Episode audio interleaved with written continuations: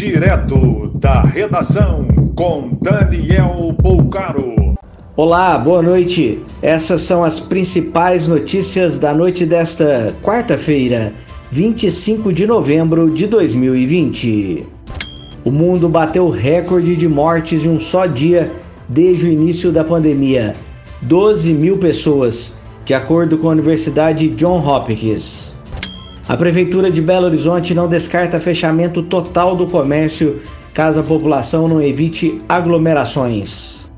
Embora a nível municipal a taxa seja considerada controlada, a Santa Casa da capital registra nos últimos dias lotação máxima de leitos para infectados.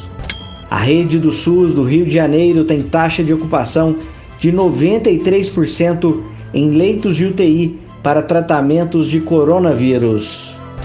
Santa Catarina agora possui 13 regiões em nível gravíssimo e 3 em nível grave de contaminação.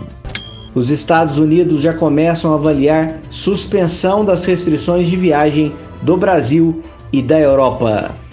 A Defensoria Pública do Rio Grande do Sul pede indenização de 200 milhões de reais em ação coletiva pela morte de João Alberto por seguranças do Carrefour. Por falha em subestação, bairros de Fortaleza e cidades da região metropolitana registraram queda de energia na manhã de hoje. Já são mais de 40 mortes confirmadas no acidente entre um caminhão e um ônibus corporativo em Itaguaí, interior de São Paulo. A colisão teria sido provocada durante ultrapassagem.